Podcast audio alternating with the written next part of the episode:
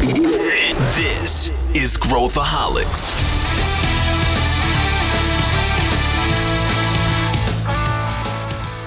Olá, aqui é Pedro Van Gertner, eu sou o CEO da ACE e esse é Growthaholics, o podcast para quem adora inovação e empreendedorismo. Afinal de contas, o que é futurismo? Carros voadores, óculos de realidade aumentada e outdoor no espaço? Na verdade, um pouco sim.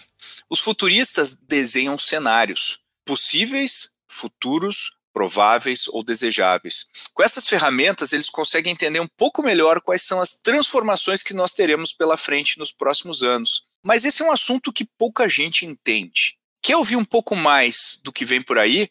Hoje, aqui no Growthaholics, eu trouxe dois futuristas de carteirinha, a Julia Lazzari, Head de Pesquisa aqui na Ace Cortex, e o Luiz Candreva, Head de Inovação na AIU. Vem com a gente! Estou aqui com duas figuras de peso para a gente falar sobre futurismo. E a primeira delas é, é, um amigo de longa data, Luiz Candreva. Muito bem-vindo, Luiz Candreva, ao nosso Growthaholics. Bom, um prazer estar aqui. É, não é tão longa data ao ponto de você ter cabelo, eu também, mas é, faz tempo mesmo que nós nos conhecemos. Pedro foi meu professor, meu mentor, alguém com quem eu aprendi muito lá na ESPM e depois na ES também. Muito legal, muito legal. O que, que você faz, Luiz? Conta aí para a galera. Cara, hoje eu estou à frente da EO, sou head de inovação da EO e basicamente o que a gente faz é levar para as organizações a capacidade de o que a gente chama de gestão da ambidestria, né, que não é um conceito tão novo assim, mas de equilibrar receita presente e relevância futura. Então, como é que a gente faz essa dicotomia entre esses dois uh, universos que às vezes parecem conflitantes, mas como é que eles fazem para viver em maior harmonia. Além disso, eu dou aula em alguns lugares também, dou aula na Dom Cabral e mais algumas instituições, então eu divido meu tempo entre isso e mais algumas outras coisinhas aí que a gente vai desenrolando durante o papo. Boa, e temos aqui a minha querida Julia Lasseri. Tudo bem, Gil? Bem-vinda novamente ao Grotaholics. Tudo ótimo, gente. Boa tarde. É um prazer enorme estar aqui com vocês de novo. Que conta o que você que que faz aqui na Ace, Gil? Legal. Eu sou a pessoa responsável pela área de research dentro da ACE, então a gente tem como principal papel apoiar os nossos clientes na validação e na invalidação das hipóteses, tudo por meio de dados secundários. Então, a gente alicerça eles com informações mercadológicas que vão permitir a tomada de decisão ficar mais embasada. Então, para isso, a gente mapeia cases de sucesso, de insucesso, tudo para mostrar a viabilidade e aplicação prática de algumas soluções, sejam elas tecnológicas ou não, é, mostrando modelos de negócio, como é que está o panorama de é, corporações, de startups, e a gente mapeia as tendências para isso, né? Então, as demográficas, as macroambientais, sociais, culturais, tecnológicas, tudo isso trazendo né, esse cenário corporativo de startups que eu comentei, por meio de dados e cases também, para trazer essa visão geral do mercado para os nossos clientes. Boa! E pra gente, então, a gente já está bem aqui calçado com duas pessoas que lidam diretamente com tudo isso que a gente vai falar aqui. Eu queria abrir os trabalhos, aqui sempre a gente gosta de situar os conceitos. O que diabos significa futurismo? Isso é coisa da mãe de Ná? Não é? O que, que, que diabos é futurismo? Fala aí, Candreva, o que, que é isso? Olha, é, é, gente que prevê o futuro, é um desempregado com nome chique. Não, na verdade é, é, basicamente um profissional que desenha cenários. Esses cenários aí divididos em três hipóteses principais, mas óbvio que isso pode variar um pouco.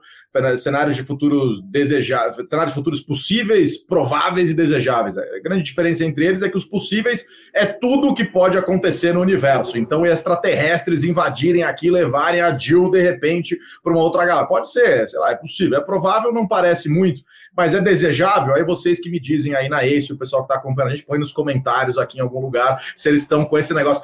Não vai dar esse negócio, hein, Gil? Mas basicamente é a ideia de quando se transporta para o ambiente empresarial, como é que você equilibra aquilo que pode acontecer com aquilo que é mais provável a partir da análise de dados, por exemplo, que a Gil trouxe, já virou Gil, tá? Porque nessa geração Twitter a gente já acelera, já diminui caracteres, essa coisa toda. Uh, e aí, uh, como é que você, analisando todos os dados, tendências, uh, comportamentos humanos de maneira geral, como é que você destrincha isso para aquilo que é provável e dentro disso, o que é desejável para sua organização, para um governo, por exemplo, pode ser um ente público, pode ser um indivíduo.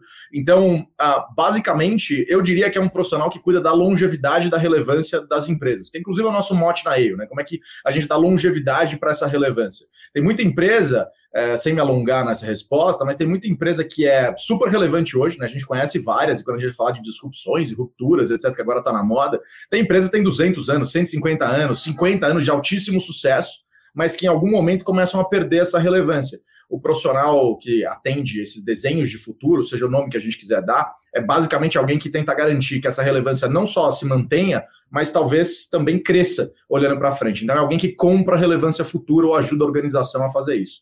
Essa seria a minha maneira mais simples de explicar o negócio. Boa, boa. Bom, e Gil, só para adiantar, não queremos que os alienígenas te levem. Você é muito valiosa aqui onde você está. Alienígenas que estão ouvindo esse podcast, nem pensem nessa possibilidade. E Gil, comenta como que a gente usa, né? Ou, ou, ou seja, qu quais os contextos onde faz sentido a gente pensar em futurismo?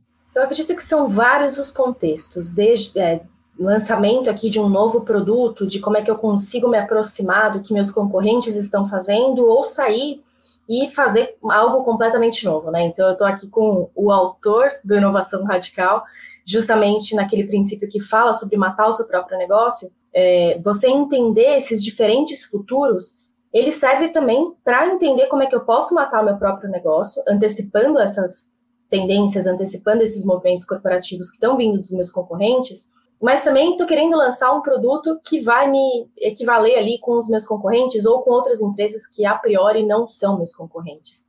Então, é dessa forma que a gente trabalha aqui dentro da ACE, né? Então, qual que é o seu grande objetivo no final do dia? Legal, entendendo isso, quais que são as tendências é, que vão te aproximar desse, desse objetivo?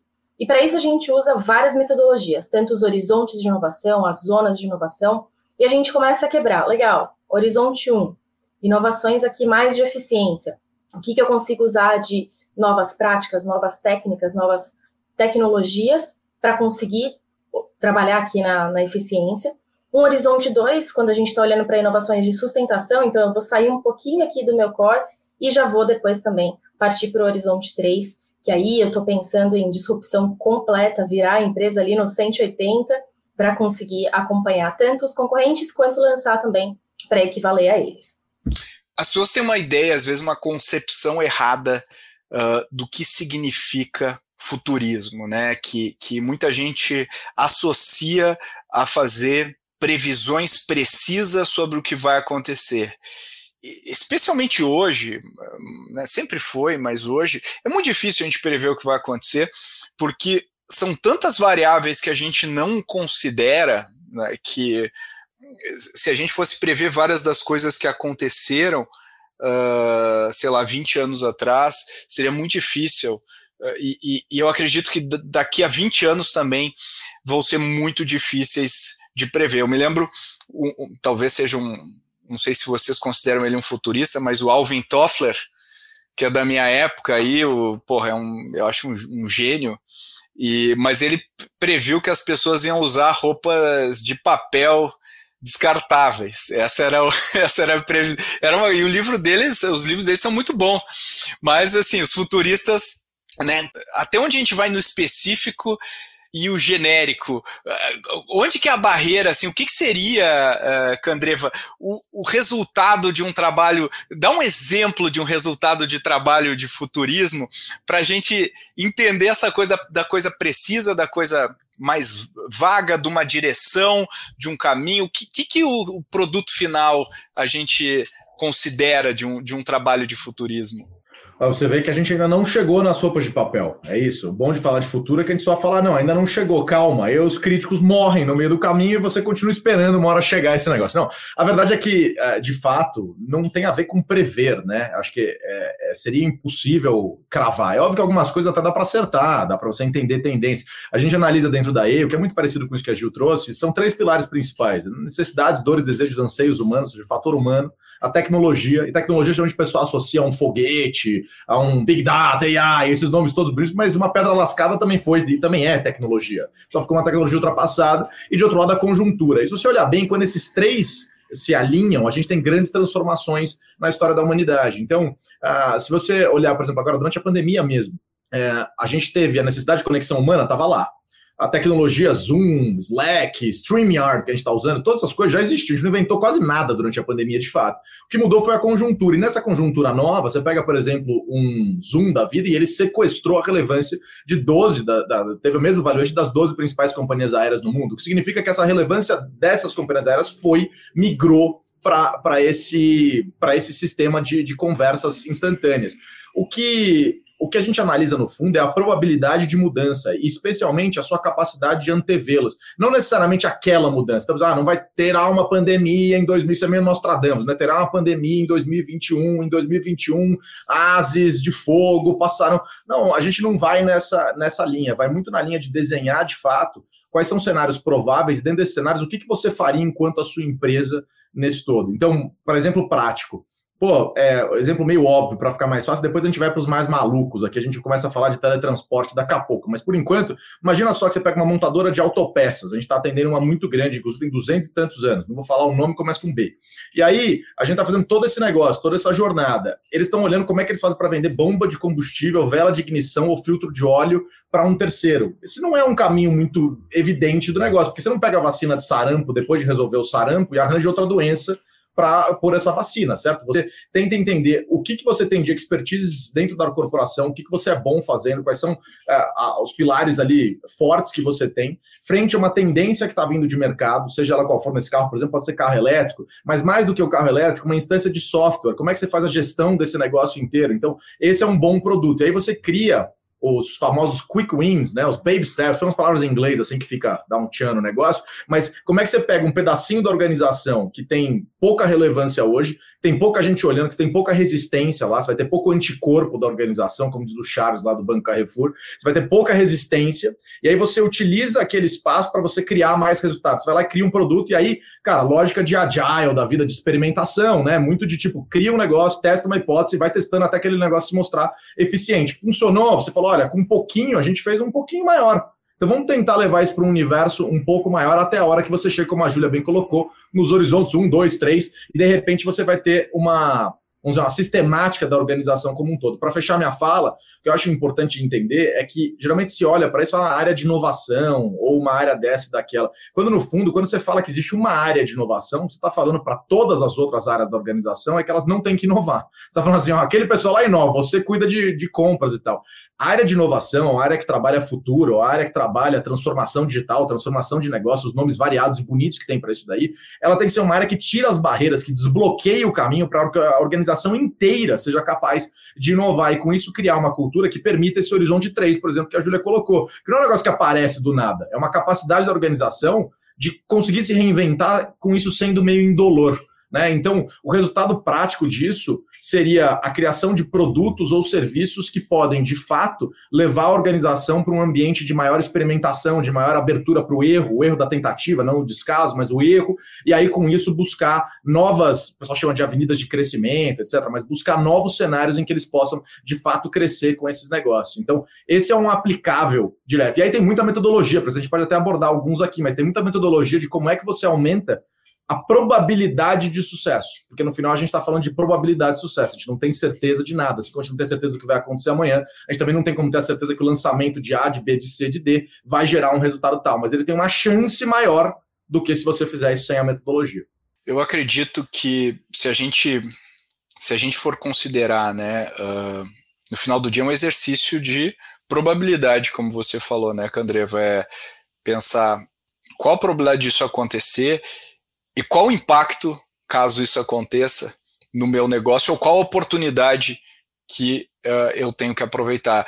E aí, uh, Julia, a gente, por exemplo, muitas empresas não entendem os, a urgência que elas deveriam ter frente a uma tendência, justamente por ela não ser expressa numa uma coisa cartesiana é, clara, e a gente expressa isso numa direção e tal.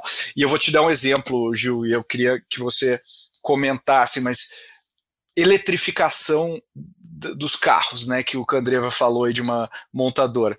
Essa é uma tendência, e, e, e se a gente usar o nosso racional uh, tradicional, a gente vai falar, poxa, quanto tempo demorou para o álcool se tornar um. Ah, então, a frota de carros brasileira pô, o brasileiro tá muito, o carro Tesla custa muito caro e tal, então a gente pode colocar um horizonte de sei lá, 25 anos aí para a gente eletrificar a nossa frota. E a gente não considera, por exemplo, incentivos governamentais, a gente não, não, considera o, o consumidor mesmo puxando a demanda, né, os, os, os carregadores aí sendo espalhados pela cidade, e de repente, bum, veio, né? Como é que a gente entende, Gil, a, distância da, da tendência, como é que a gente consegue lidar com isso, né? E o, e o Candreva falou da experimentação, né, como uma das ferramentas da gente não ir all-in numa tendência, mas o que, que, você, que, que você pode dizer sobre, sobre isso? Legal, eu acho que antes de mais nada, a gente precisa ter a consciência de que é, esses futuros, essas narrativas, elas estão acontecendo enquanto, por exemplo, a gente está aqui conversando, enquanto o pessoal está ouvindo a gente falando, é, tudo acontece ao nosso redor. Né? Então, se a gente for pegar ali na teoria é, o que é uma tendência, por exemplo, é, é, uma direção de mudança que vai ser provocada por algumas forças que vão emergir num contexto é, específico no tempo. Então, provavelmente a gente tem uma explicação, não cartesiana, preto no branco aqui, no porquê que os carros elétricos eles estão ascendendo, mas se a gente olhar o histórico, ou seja, olhar um pouquinho para trás e falar o que, que levou aos carros elétricos subirem tanto, ou algumas outras tecnologias, alguns comportamentos surgirem, é, geralmente vem com a explicação de é, quero mais agilidade, estou mais preocupado com o meio ambiente e outras questões que, se somadas, vão explicar isso acontecendo. É, mas voltando agora à questão, a gente tem é, também na teoria, estou sempre trazendo para a teoria porque o pessoal consegue depois pegar essas referências, estudar um pouco e entrar um pouco mais na teoria para depois entrar aqui na prática. A gente tem três tipos de narrativas, que são as narrativas residuais, as dominantes e as emergentes. As residuais, elas são aquelas que vão ter origem no passado e que até hoje elas estão presentes nesse inconsciente coletivo de algumas pessoas. Então, por que que hoje a gente ainda tem o interesse de olhar e assistir filmes e séries no Netflix. Poxa, nos anos 40, 50, a gente trouxe essa sensação de é, estou com a minha família assistindo um filme ou assistindo telejornal, e isso continuou. Então, isso é a narrativa residual. Já as narrativas dominantes é aquelas que a gente consegue observar nas características que estão aqui no hoje, né? Que geralmente é onde a gente está mais preso. Então, TikTok, é, é uma coisa que até então não existia, mas está presente hoje e a gente consegue observar esse, esse comportamento do agora. E essas narrativas emergentes, que são essas ideias que vão surgindo e que elas vão ser provavelmente ou não é, dominantes no futuro. Então, quando a gente está falando de Hyperloop, quando a gente está falando sobre teletransporte, que o, que o Candreva falou, é, isso são narrativas emergentes. Então, é a somatória de todas essas questões mas basicamente o que a gente precisa é de empatia para entender que o que foi no passado pode ou não ser o que está acontecendo aqui no presente, e o que está aqui no presente pode ou não acontecer no futuro. Então, eu acho que, que é mais ou menos dessa forma que a gente vê aqui, né? Então, entendendo e se colocando para entender que o presente não é um significado do, do passado necessariamente, e também não vai necessariamente prever o futuro sabe que essa coisa, né? Parece estoicista, né? Falando essas coisas, porque a gente começa a falar do passado, do presente, agir no presente, mas é, é muito legal que você trouxe isso, porque eu, eu vejo. Uh, eu estava numa feira de agro agora, na sexta-feira, no interior da Bahia, uma das principais feiras do país e tal. E lá a gente estava falando, por exemplo, da impressão de carne em 3D, ou carne das clean meats, que tem Moza Meat, Memphis Meat, uma série de empresas aí fazendo isso, empresas em Israel, a mesma coisa. Uh, e aí tem alguns aspectos que eu queria puxar do que a Júlia trouxe muito bem aí, que é o seguinte: primeiro, uh, nesses, uh, nesses universos todos, né? É, a gente estiver falando de dominantes ou residuais, ou enfim, seja o que for, no final do dia, a gente analisa o futuro com os olhos de hoje, assim como a gente faz com o passado, né? Quando o pessoal olha e fala, por exemplo, ah, esses gregos eram absurdos, eles dominavam os povos, escravizavam a galera e tal, não sei o quê. Para nós hoje, isso é chocante, porque hoje não é aceito, mas a época era o modelo econômico. em várias coisas que a gente olha do passado hoje vão parecer absurdas, assim como eu tenho certeza que daqui 20, 30 ou sei lá, 100 anos, alguém vai olhar e falar: vocês tinham um pessoal como caixa de supermercado, a pessoa passava coisa o dia inteiro, que é um emprego super digno hoje, não tem problema nenhum nos aspectos de hoje, mas olhando para frente vai parecer um negócio bárbaro, completamente absurdo que a gente coloca. Isso acontece porque a nossa percepção de mundo é muito atrelada às pessoas com as quais a gente convive. A gente conviveu talvez com os nossos bisavós, acho difícil alguém com tataravô, mas com os bisavós, com os avós, com os pais, vai ficando cada vez mais próximo. E essas pessoas tiveram uma vivência muito parecida com a nossa. A estrutura de mundo era muito semelhante. Né? Então, é, o governo estava lá, a moeda, o capital, o dinheiro estava lá, as estruturas governamentais das empresas mudou muito pouco, se é para pensar, em cento e poucos anos, por mais que as mudanças sejam tão frequentes, mas a estrutura macro é a mesma. Agora, você vai 300 anos para trás, é outro, é outra parada, é completamente diferente. Você estava falando de impérios, feudo, você chega lá perto um pouco mais da Idade Média e é outro sistema. A mesma coisa deve acontecer olhando para frente, só com uma velocidade maior, ou seja, com um intervalo uh, menor. E aí acontece uma coisa que a Julia trouxe que é bem interessante, que são essa heterogeneia de futuros. Né? Por que, que a gente fala futuros no plural? Porque no final do dia, não é um destino no Google Maps que você põe lá e fala, ah, vamos chegar no futuro. Eu falei da carne impressa eu vejo muita gente, como o Pedro bem colocou, né? muitos setores muito acomodados, sem o senso de urgência. Eu estava conversando com o pessoal lá do agro, e você vê o pessoal já olhando para frente, é uma coisa que eu estou falando faz uns quatro anos. Ontem saiu uma matéria, ou anteontem, sobre a JBS agora investindo nesse tipo de coisa. E é curioso porque eu fui lá na JBS falar para eles disso faz uns três anos. Não, isso aí não, isso aí não vai funcionar. Então, é bom que eles mudaram, porque é um monte de emprego em risco. E aí não quer dizer que eu estou certo, não sei o que. É analisar, somar A com B com C e falar, cara, o incentivo econômico para comprar um filé mignon de dois reais o quilo é muito maior do que para comprar 15 reais o quilo de salsicha. Então, o, o, afegão médio vai comprar esse filé mignon, porque o incentivo econômico já está lá colocado, são forças difíceis de você contestar, por mais que possa ter eh, em alguma parcela da sociedade falando não. Mas o grande negócio é, eu vi o pessoal falando, não, a gente está tranquilo porque ainda vai crescer muito esse mercado, ainda vai ter um grande ganho e tal, pensando no mercado de agro tradicional.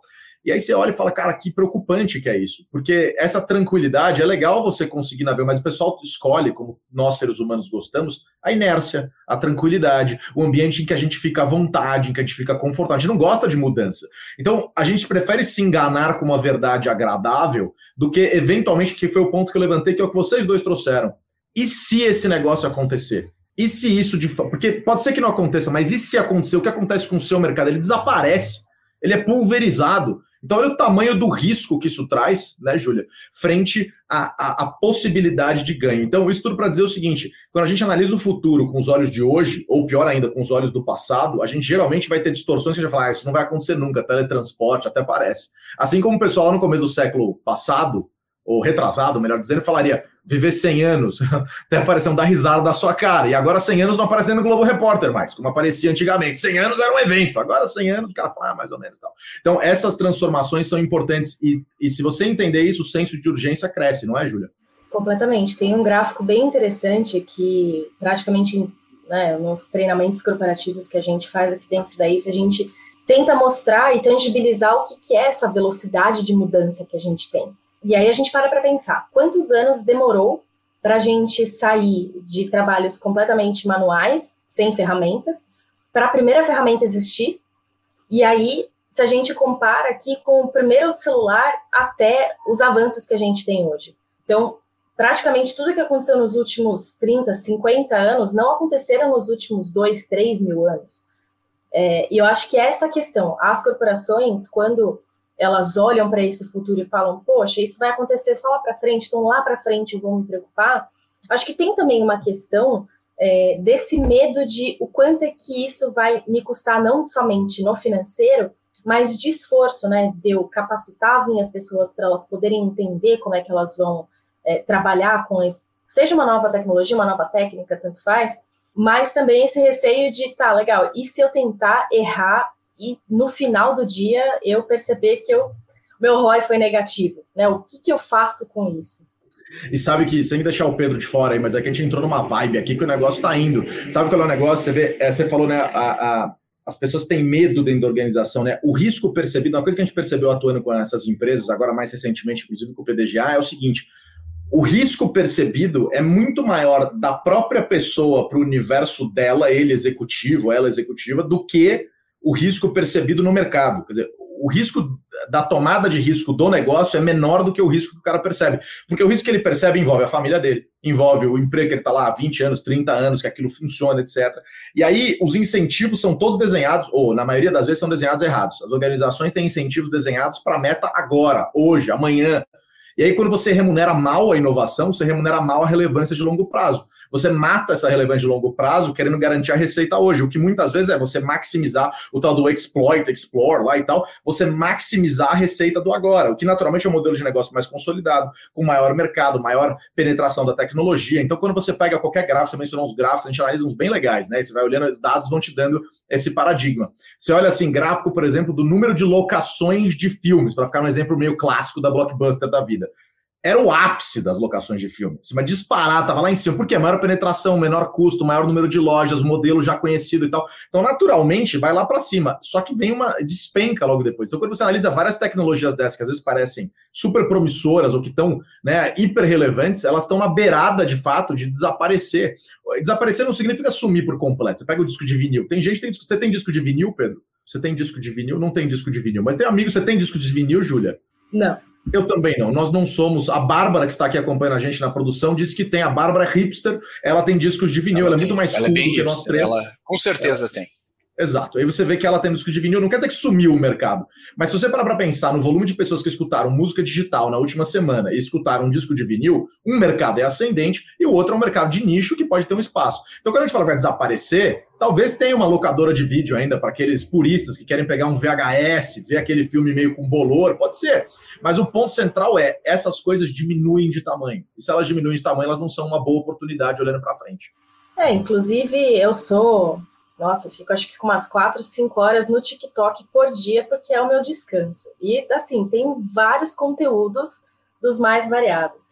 E eu achei bem interessante dois movimentos que eu não achava que iriam retomar assim, nessa velocidade, mas algumas americanas, é, por ainda receberem pagamento em dinheiro físico mesmo, têm bombado muito no TikTok o como elas organizam, num tipo de um fichário é, o quanto é que vai, por exemplo, para o presente de aniversário da minha mãe, ou o presente de aniversário do meu namorado, para é, débito que eu tenho com o equivalente ao Serasa de lá tal. É, isso surgiu de novo. Aí você fala, opa, como assim? O que está acontecendo? E aí você vê todo também o movimento das pessoas de educação financeira vindo de algo que a gente achou que já tinha parado, né, com a questão de, poxa, fazer a divisão ali de contas no dinheiro físico mesmo, e um segundo movimento que é de fato o LP que você comentou. É, vários artistas lançando assim, quatro, cinco, dez versões do CD que eles têm hoje, mas no LP, entendendo que esse mercado está crescendo de novo, mas não pela é, necessidade de você ter esse tipo de tecnologia do LP, mas sim por colecionável, né? Isso, de ser o colecionável. De você ter ali aquela experiência de é único. Eu não posso pular uma faixa, não posso colocar no aleatório, porque no LP não tem essa. Né? Então é uma experiência completamente diferente. É, a gente fez um episódio até sobre K-pop, a gente falou que os, os LPs na Coreia e no Japão eles bombam, eles vendem muito. Eles são assim líderes é, globais aí de LP.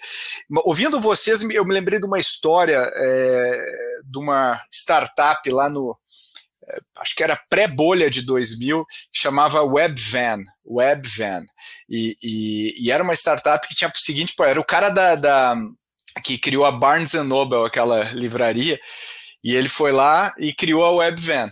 E a Webvan era basicamente assim, né? A gente fazia nossas compras e eles iam na nossa casa levar os itens, né, fresquinhos. Então eles até instalavam uma geladeira na porta da garagem dos subúrbios, e aí o cara da Webvan passava e colocava o produto ali dentro da geladeira assim do subúrbio. E a empresa foi um assim, quebrou de maneira estrondosa, os caras investiram muita grana e não conseguiram sair do lugar. Hoje a gente está vendo aí milhares de serviços exatamente entregando a proposta de valor da Webvan. E aí eu pergunto para vocês, como é que a gente ajusta para o timing? Porque claramente era um produto que as pessoas queriam, mas, assim, enfim, pode ter sido um problema de execução, mas a questão é eh, foi antes da, da massa e tá pronta para usufruir esse tipo de serviço. Como é que a gente calcula isso quando a gente vai pensar em cenários futuros? Vamos lá. É, é o timing é um negócio mortal, né, para organizações, né? Tanto sair muito cedo quanto sair muito tarde. A gente tem exemplos aqui no Brasil também. Você pega, por exemplo, a Curry, que era Courrieiros, né, entrega de bike, que foi vendida lá para a B2W. A gente acelerou o pessoal lá no Hub, inclusive, então ficou muito próximo. E eles saíram muito cedo, uma tendência, não tinha nem ciclovia ainda, né? Um negócio que depois se tornou uma coisa mais recorrente. E eles seguraram, eles conseguiram segurar durante um tempo, mantendo o negócio vivo, até a hora que, de fato, Last Mile, Last Mile mais sustentável, com ESG agora num crescimento muito grande, agora eles conectando com o negócio do G10, favelas, etc. Fiz um merchan aqui de leve, mas eles fazendo esse negócio todo, é aproveitar o espaço, né? O pessoal faz assim, tem até gente que faz isso em CPI. E aí a, o negócio grande é o seguinte: eles conectaram esse ponto e conseguiram segurar um pouco. Eu não conheço a história da Web Van, mas achei mágico esse negócio aí que os caras colocaram uma geladeira nos subúrbios e tudo mais. É, como dosar o timing é, para o todo? Eu acho que é, é, são várias iterações para você começar a entender a sua capacidade de, de ajuste àquela época, né? Então, um, como, é, como é que está a sua capacidade de teste? De novo, a gente vai voltar para o mesmo ponto, mas para mim é como é que você vai estar tá naquela sua capacidade de teste, de criar algo novo e colocar. Nesse caso da WebVan, pelo que você colocou, vamos supor que não tenha tido erro de execução nenhum, foi só o timing, né? É um, um negócio isolado eles tinham o risco da ruína, né? Se o pessoal não quisesse aquele produto, acabou a empresa como um todo. Acho que quando a gente está falando de empresas maiores, aí quando eu falo de startup é outro jogo, né? A startup é muito mais frágil, então ela pode, pode dar errado e ela tem que sair pivotando, mas ela também tem uma agilidade maior. Mas quando você fala de empresas muito grandes, uh, se ela testar algo que risca, arrisca a ruína dessa organização, ela está testando errado, né? No final do dia, ela está. Eu acho que a melhor maneira de você fazer uma indulgência, você fazer um elogio ao passado, ao que te trouxe até aqui, é você de fato abraçar o futuro, mas sem jogar fora aquilo que você construiu. É a questão da ambidestria mesmo. Então, como é que você garante que você vai ter uma receita recorrente, presente e no futuro previsível que vai te levar, vai te impulsionar isso com aquela relevância lá na frente? A relevância lá na frente é o risco, é a tomada de risco, é a tentativa, é a experimentação. E aí é, é, você tentar numa chance onde você, num espaço que você tem uma chance maior, uma probabilidade maior de dar certo. E aí você pode usar N metodologias, como a Júlia colocou. Você pode trazer, por exemplo, uma metodologia que a gente gosta muito, que é a mandala de sinais. É, você basicamente faz três círculos concêntricos, eu não vou explicar o negócio inteiro aqui, mas faz três círculos concêntricos, e aí você coloca o que é o próximo horizonte aqui, o que parece que vai acontecer no óbvio. E beleza, isso é mais fácil. Você consegue antever 5, 6 anos, você consegue ter uma ideia para entrar no seu mercado. Joga um pouco mais, joga nos 50 anos, depois joga em 150 anos. E a tendência nossa é em algo que é uma linha linear, assim, né? Um negócio muito tipo, ah, vão ter baterias elétricas que vão levar para poluição, que vão levar para não sei o quê. Legal, mas e no além disso? Como é que fica a estrutura urbana, por exemplo? Como é que você expande? Porque aí você entendendo aquele horizonte meio maluco lá na frente, que parece muito distante, você consegue, digredindo até agora, entender onde há uma probabilidade maior de dar certo. E aí você começa a colocar incentivos e investimento de tempo, de capital, de pessoas nesses lugares onde pode funcionar. E aí começa a dar um pouquinho mais certo. Então, o timing é muito difícil de fato de acertar, porque acertar o timing é, se você tivesse como falar, cara, tem um método para você acertar o timing precisamente. Cara, essa empresa era a empresa vitoriosa para sempre, né, Júlia? Porque ganhava todos os jogos olhando para todos os jogos olhando para frente, né? Agora, ajustar os tempos, isso é mais possível, é mais é mais é, factível que a gente consiga conectar com pelo menos um intervalo um pouco maior de décadas. Ou seja, melhor do que ajustar o timing é baixar o, baixar o risco uh, uh, uh, no sentido de não apostar todas as minhas fichas e ir testando as águas até eu ter certeza, né?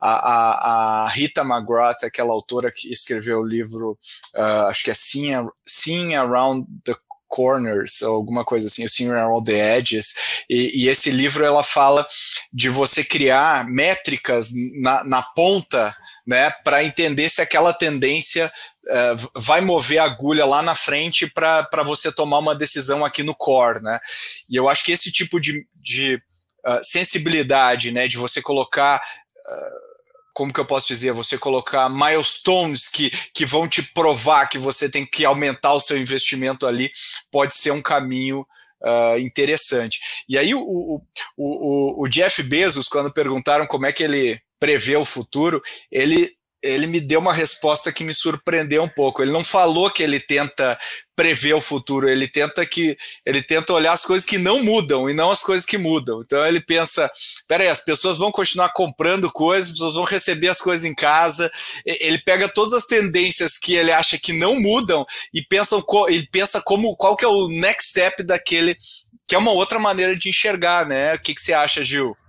Posso só antes, Júlia, você me permite rapidinho só fazer um comentário e vou jogar aí para você. Eu, eu, acho que é outra maneira de enxergar, mas é mais ou menos a mesma coisa, porque no final do dia ele está falando o seguinte: o desejo humano está lá, o que vai mudar de conjuntura e tecnologia que vai encaixar nesse troço? No final do dia, o ser humano está sempre no centro, né? E aí, o quanto de recurso a gente vai usar é um pouco o dilema do, do Robson Crusoe, lá saindo da ilha. Pô, eu uso todos os recursos que eu tenho, faço a melhor coisa do mundo. E pode ser que em algum momento vale a pena você fazer a melhor balsa do planeta para você tentar sair, mas você tem uma chance, e dá o risco da ruína. Ou você usa pouquinho em pouquinho, de maneira igual, 10 tentativas iguais, e talvez você nunca tenha uma chance maior, ou você faz um J, pouco no começo, curva de aprendizado, e lá no final você usa o máximo de recursos com o máximo de aprendizado. Eu acho que são cenários completamente diferentes de cada organização, né, Gil? Eu acho que tem essa coisa. Isso que o Bezos faz é super bacana, jogando de volta aí para você é, dentro desse universo. Não, faz total sentido, e é por isso que a gente olha para dois caminhos, né? Então eu vou para a rua conversar com essas pessoas e elas me falarem o que elas querem, o que elas desejam, o que elas anseiam, mas eu também observar elas de fora, né? Então, beleza, você me fala que seria muito interessante você conseguir se teletransportar, por exemplo. É, mas como é que hoje você faz para se locomover? E aí eu começo a pegar essas, esses hábitos que geralmente quando a gente olha para o coletivo, esses hábitos eles são parecidos muda a cultura, muda a localização, muda as realidades, mas geralmente a gente vê algumas semelhanças entre hábitos e alguns consumos, consumos dos mais variados, bens de consumo, tecnologia, blá blá blá. É, mas é você ter essa observação e chegar ali perto, né? Então eu acho que o, que o Jeff Bezos Amazon faz muito bem é entender muito bem o que as pessoas fazem, quando elas fazem, como elas fazem. E aí, quando a gente escala isso para quando a gente está falando de projetos de inovação que a gente precisa pensar em futuros, são justamente quais os dados que, para a minha organização, fazem sentido eu levantar para olhar esse histórico. Então, é, tamanho de mercado é uma possibilidade, mas como é que eu consigo medir o apetite do agora, olhando para o timing? Legal, qual que era esse apetite antes? E aí eu consigo criar uma história é, que ela tem um começo, e um meio. O fim, eu ainda não sei qual que é, porque esse é o futuro, e justamente esse é o nosso trabalho aqui, entender como é que pode, quais que são as possibilidades aqui, as alternativas de futuro. É, mas eu olho para a minha estratégia, a minha visão de futuro, o que eu quero ser no futuro. Legal, quais os dados que eu vou me alimentar, que eu vou coletar e criar essa análise histórica, para então começar a ver como é que isso vai se dar no futuro. Então, acho que isso a Amazon faz muito bem, né? Entende especificamente cada pessoa, cada grupo é, ali que tem para conseguir criar novas coisas, lançar novos produtos ou até descontinuá-los, quando não realmente não faz mais sentido nem para a organização e nem para os hábitos das pessoas. Ô, Júlia, você me permite uma pergunta? Como é que vocês evitam os vieses nesse negócio, né? Tipo, na hora que vocês vão analisar, porque quando a gente fala ah, qual é o futuro que a gente deseja, já no próprio nome já está meio tipo, ah, o que, que eu quero? E aí você começa a escolher dado, né? Você vai lá na prateleira e fala, não, esse dado aqui vai atrapalhar o que eu quero, né? Então a gente, a gente deixa aqui. Como é que vocês fazem isso de maneira agnóstica. Se você colocar holístico, disruptivo empoderado em qualquer frase, você vira especialista em qualquer coisa, né? Por exemplo, esse podcast aqui é um podcast que a gente fala de maneira holística sobre o futuro, sobre essas potencialidades disruptivas para empoderar quem nos escuta para se prepararem para o futuro, né? Fica especialista em qualquer coisa, mas como é que vocês fazem de maneira agnóstica, holística? Eu estou colocando palavras aqui para você ter tempo de elaborar a sua resposta. Como é que vocês fazem esse negócio? Legal. Acho que o primeiro ponto é entender se logo de cara queremos ou não é, olhar para os ativos que a gente tem dentro de casa. Então, eu quero usar essa força pré-existente dentro da minha organização ou não? Eu não quero ser baseado em ativos e aqui a estratégia vai ser completamente diferente. E a gente olha também por uma outra ótica, que é eu quero criar um ecossistema de valor no qual eu vou estar em todas as etapas da, da minha jornada de valor, ou eu vou olhar para a cadeia, eu vou olhar aqui para o que eu sou bom. E aí começam as primeiras definições, legal. Olhando para os seus concorrentes, olhando para os movimentos, olhando para tudo que existe dentro do mercado, faz mais sentido olhar para um caminho aqui de ativos. Então, pega aqui o que você tem de fortaleza, de conhecimentos, de capacidade intelectual, de tudo aquilo que você tem de histórico da sua organização ou não. Vamos deixar isso de lado, vou começar a construir novos ativos. Ou Quero ser um ecossistema que eu vou atuar em todos os stakeholders da cadeia. Ou não, eu vou olhar aqui especificamente para aquilo que eu sou bom e já tenho ativo e assim por diante. Eu acho que esse é um primeiro pontapé que a gente faz com a organização. E também a gente faz um pré-mapeamento do o que, que os grandes executivos estão olhando de tendências? O que, que a gerência está olhando? E aí a gente faz essa equivalência, a gente começa a equilibrar o nosso conhecimento com o conhecimento deles, só que a gente deixa isso para um segundo momento. Primeiro a gente faz uma varredura no mercado. O que, que o mercado, por exemplo, de financeiro está olhando? Ah, está olhando para NFT, está olhando para cá, está olhando para lá. Legal. Agora, o que, que a organização quer? Ah, ela quer se aproximar de algumas tecnologias de ponta. Legal. Aí eu começo a fazer alguns primeiros filtros para fazer aquele tailor-made para realmente amarrar e ficar na, na realidade daquela organização. É, acho, uh, sempre existe a armadilha do viés, né? A gente pode uh, olhar por vários ângulos, e eu acredito que uma das grandes, talvez, talvez uma das mais importantes uh, formas de pensar seja aquela da gente tentar fugir do pensamento de manada do mercado, porque quando a gente vê um cara adotando uma coisa, o outro começa a adotar, o outro começa a adotar, e o quinto já, é, isso é uma puta tendência, eu preciso entrar nessa, e quando a gente viu, tem um monte de gente gastando eh, de maneira insana eh, coisas onde ela não deveria estar gastando. E para a gente combater o nosso comportamento de manada aqui, queria propor, já estamos chegando na reta final do nosso episódio, eu queria que pedir aqui para os nossos futuristas de plantão para comentarem uma, um cenário de futuro que estão muito empolgados que, que vocês estão olhando, que vocês estão muito empolgados? Não necessariamente o mercado tem a mesma empolgação que vocês quanto a isso, mas assim, o que, que vocês estão empolgados? Vamos, estou também rolando aqui para vocês pensarem, que nem o, na técnica do Candreva aqui, mas qual que é essa tendência que vocês olham, que vocês gostam, que vocês uh, acreditam muito e, e, não necessariamente o mercado acredita? Vamos começar com você aí, Candreva, o que, que você acha? Vamos lá, colocou numa fria, né, corporativista, deixou a Ju depois para ter mais tempo para pensar, já entendi, né, é esse, é diferente, o meu A é outro. olha só, é, é, engraçado que você falou, né, que às vezes o mercado não é tão empolgado quanto a gente com isso, geralmente o mercado estabelecido, ele olha e fala, ih, lá vem essa galera aí. Eu gostaria de ser eu que estivesse criando todas essas coisas que o pessoal fica bravo quando a gente fala, porque daí certamente eu estaria voando de Hyperloop, não é nem o Hyperloop trem, eu teria um voo de Hyperloop já, né, porque o negócio daria trilhões, porque a gente fala de umas coisas aí que são bastante intangíveis. Mas olha, é, eu, eu, acho que tem dois lados, eu vou dar dois aspectos, vou expandir aqui um pouco na resposta, vou dar dois aspectos. primeiro deles, eu vou voltar nessa questão da, das clean meats, para mim é uma coisa que eu estou extremamente comprado, assim, na hora de começar a ter isso em aberto, se você pegar Uh, por que, que eu acho? Não estou nem falando de futuro, né? Estou falando de agora. Como a gente falou, às vezes é muito heterogêneo. Então, você pega Singapura, por exemplo, tem um restaurante lá chamado 1888 que tem um menu degustação de frango feito em laboratório de uma startup de Israel. Né? Uma môndega da Mozambique custava 330 mil dólares e agora custa 5, não 5 mil, 5 dólares. Então é um ganho de escala brutal com um negócio que ainda não tem escala. Além disso, os incentivos econômicos que eu já mencionei anteriormente estão lá bem estabelecidos para isso, e há uma demanda crescente de quase toda a população do planeta. É difícil ter um produto que tem toda a população do planeta desejando ou precisando, não agora, mas eventualmente no futuro, que você consegue fazer ele mais barato, mais escalável e principalmente você vai quebrar uma estrutura que nos acompanha há muito tempo, que é a estrutura de produção e distribuição.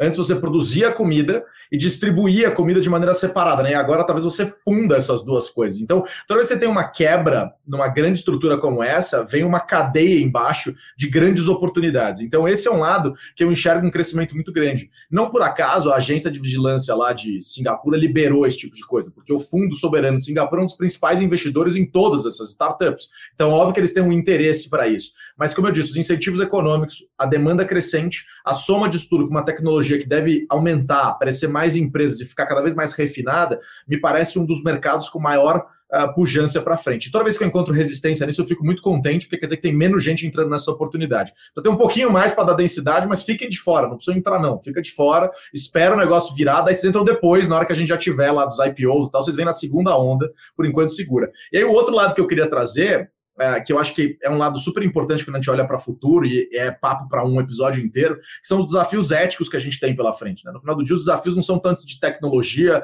não são tanto de conjuntura, mas são de, de ética mesmo. Né? Então, desde o carro autônomo, que é aquela coisa do trolley problem, né? quem que ele atropela, por exemplo, quem que você programa. Isso não é um problema da tecnologia. O programador fala, atropela o fulano. O carro vai lá e atropela o fulano. Mas de quem é a responsabilidade? É do dono do carro, é da montadora, é do programador. Quem resolver essa equação desbloqueia um mercado de trilhões. E é uma equação que ainda está no aspecto humano e ético. E aí vem um outro lado dessa parte da ética que eu olho para frente, que é a questão, por exemplo, de CRISPR, né? Adição de, de, DNA, que agora se tornou um negócio que no eBay você compra lá por 60, 70 dólares um kit de CRISPR, o cara lá num RV, sem nenhuma instrução superior, o cara mal completou o ensino médio, está fazendo um rato fluorescente, o que eu quero dizer é o seguinte: é hiper acessível. E toda vez que a gente tem uma tecnologia que cresce muito rápido e é muito acessível, a gente tem um descompasso no uso dessa tecnologia. Como aconteceu, por exemplo, com redes sociais. A gente tem esse fenômeno de haters, cancelamento, automutilação das pessoas, é o problema de autoestima e vários que surgiram. Num algo que é muito positivo. As redes sociais, as comunicações uh, deram a primavera árabe, geraram um monte de coisas positivas no mundo e a conexão entre as pessoas, vários negócios. Mas elas geram um contraponto que pode ser negativo. E aí, quando você transporta isso para o CRISPR, a gente tem uma possibilidade de ter seres humanos diferentes, criar uma nova espécie. E não é algo tão não factível, tá ali, tá na curva já. Se é que já não tem, a gente não tem muito como saber. Pode ser que já tenha uma galera aí. Outro dia o Zuckerberg deu uma entrevista falando: quando eu era humano, eu não sei se vocês viram isso aí, já ficou aquele negócio, como assim, quando você era humano? Você não é mais? Ficou. Aí depois ele deu uma corrigida. Não, assim, ainda sou e tal. Tipo, ainda, de novo, uma resposta complicada. Então, mas o ponto é: se a gente criar essa dicotomia entre as pessoas, essa distinção, isso é muito difícil de ser recuperado, talvez até impossível de se fazer.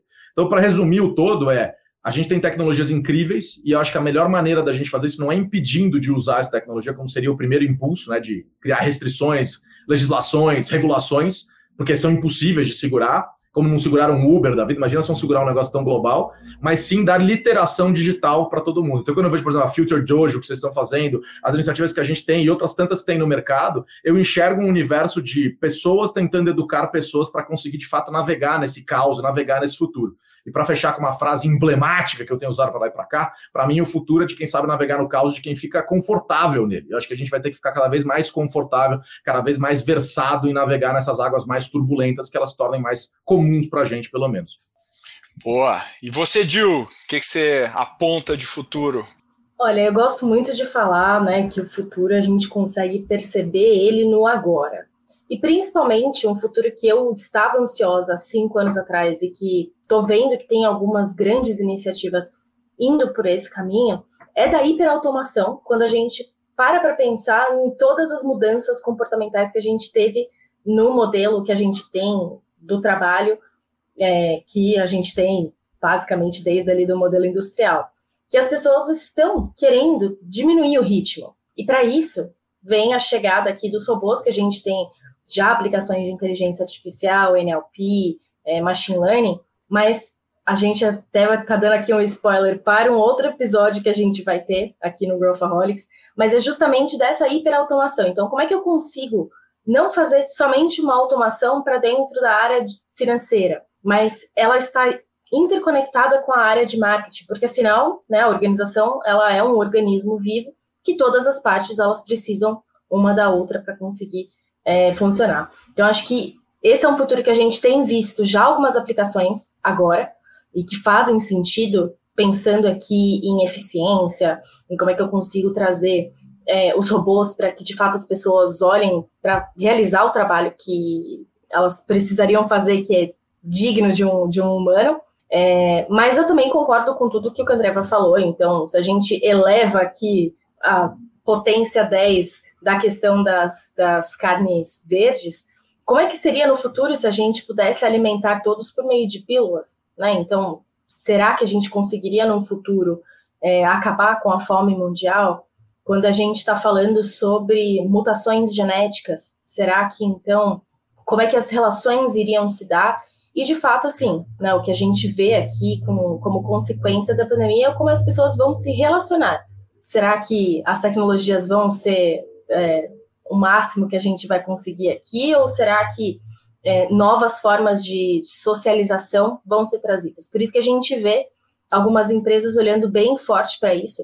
Né? Então, você vê a própria Ambev com toda essa questão de como é que eu consigo pegar aqui a socialização e trazer isso como uma tese de futuro para mim, uma vez que eu sou uma organização que estou olhando para isso como principal foco. Então, acho que se eu pudesse resumir, seriam essas. Ô, Pedro, Legais. eu quero saber o seu. Não, eu quero saber o seu. Não vou deixar Cara, você fugir, não. Várias das que vocês falaram, assim, se eu for colocar, eu, eu eu acredito muito aí nessa, partindo desse, dessa tendência da, da Jill aí, eu acredito muito em, em num, num, futuro low code, no code. Eu acho que tem muita tecnologia que vai ser feita, porque hoje a gente tem um gap de programadores, mas eu não acho que isso vai perdurar. Né? Eu acho que vai ter um gap de, de bom, de excelentes desenvolvedores e não da média, porque a gente vai resolver muita coisa com, com tecnologia no code, low code. Uh, e acho que cripto, né? A cripto conseguiu entrar como um cavalo de Troia no mercado financeiro. Então, hoje os fundos, uh, a bolsa, a galera já está operando com ETFs de cripto e tal. Então, não tem mais volta. Quer dizer, a gente pode, o mercado vai se ajustar, ainda gasta muita energia e tudo mais. Mas o fato é que essa é uma tendência e é um cavalo de Troia porque a cripto é descentralizada, né? Então, a, a gente vai ter que entender como é que isso vai ser securitizado regulado e etc. no futuro, mas eu acho que é um negócio incrível, é um ponto de inflexão uh, que é muito difícil, inclusive, prever o que vai acontecer com isso, mas eu acho que vai ser grande. Uh, e, e, e, hoje o pessoal já está fazendo hedge com cripto e ouro, por exemplo, que é uma coisa que a gente nem imaginava uh, alguns anos atrás. Então é uma coisa, são coisas que eu estou bem bem empolgado. Também gosto de CRISPR, gosto de várias tecnologias aí que vocês, várias tendências que vocês falaram. Mas, como tudo que é bom, né, tem que acabar, e eu adoro esse papo, a gente conseguiria aí fazer mais umas dez rodadas dessas de coisas que a gente está olhando. Eu tenho que encerrar aqui este episódio. Se você gostou, não deixe de pedir mais uma um repeteco aqui de futurismo. E eu queria agradecer Obrigado primeiro ao nosso convidado aqui, Luiz Candreva. Obrigado pela sua participação, muito legal no nosso episódio de hoje. Espero que você tenha gostado também. Olha, eu que agradeço, um prazer participar. Eu como eu falei, eu, eu tenho o Pedro, eu não estou fazendo uma declaração pública que pode ser até editada depois pela Bárbara Ripper, que está aqui, ripping toda a nossa edição. Ela Pedro, ripa, ela ripa. Ela ripa tudo, mas o Pedro sempre foi aí um, um, cara em quem eu me inspirei, então muito legal estar tá aqui, ver a Gil trazendo aí uma série de coisas, muito mais capacitada do que eu para esse negócio todo, e, e, saber que vocês estão falando sobre esse tema. Cada vez mais, quando a gente fala sobre futurismo e traz esses temas, isso se torna mais comum, futuro também tá na moda agora, né? Todo mundo está falando de futuro, é slogan de empresa, é Olimpíada, virou a moda da moda da moda. E é importante que a gente faça isso porque a gente começa a distinguir quem de fato está entregando algum valor, quem consegue uh, gerar isso com a metodologia e trazer valor para as organizações para que elas tenham de fato longevidade na relevância aí delas. Muito obrigado por esse fechamento e Querida Júlia, muito obrigado de novo pela sua participação, gerou muito valor, gostei muito, faço das palavras do Luiz as minhas. Obrigado novamente. Eu que agradeço a todos, então eu também falo sobre a importância da inteligência coletiva. É, então eu convido a todo mundo que está escutando de conversem com outras pessoas, tentem trazer a ideia mais maluca, ou tentem né, entrar em sites e ver a coisa. Elenca, qualquer coisa mais maluca que eu vou ver essa semana, eu vou compartilhar com meus amigos, com meus colegas de trabalho. Fica o convite também para todos. Cafezinho virtual, porque acho que tirando a aeroespacial, e os marcianos, o único setor que eu não olhei ainda na minha carreira. É, então fica super o convite, porque de fato a inteligência coletiva ela é extremamente importante para a gente conseguir entender, desvendar em conjunto o que, que vai ser esse futuro. Muito obrigado e alienígenas que estão ouvindo, não deixem de marcar um cafezinho com a Júlia. Valeu! Se você quer explorar novas possibilidades que teremos em um futuro próximo, dá uma olhada no episódio 109 sobre NFTs. Convidamos o André Portilho do BTG Pactual para falar mais sobre esse assunto tão futurista, mas tão próximo de nós ao mesmo tempo. Além disso, se você quiser saber mais sobre futurismo, com estudos de caso, dados e teorias, a Ace Cortex preparou um reporte super completo para você ficar totalmente por dentro do assunto. O link de download está aqui na descrição do episódio. E como sempre, não posso deixar de pedir o seu feedback. Se você quer dar qualquer sugestão, quer conversar com a gente sobre o Growthaholics, manda e-mail para podcast@goace.vc. A gente lê todas as suas mensagens. E não deixe de compartilhar nas suas redes. Para a gente é muito importante que mais e mais pessoas tenham acesso ao nosso conteúdo. Eu conto com a sua ajuda e até a próxima.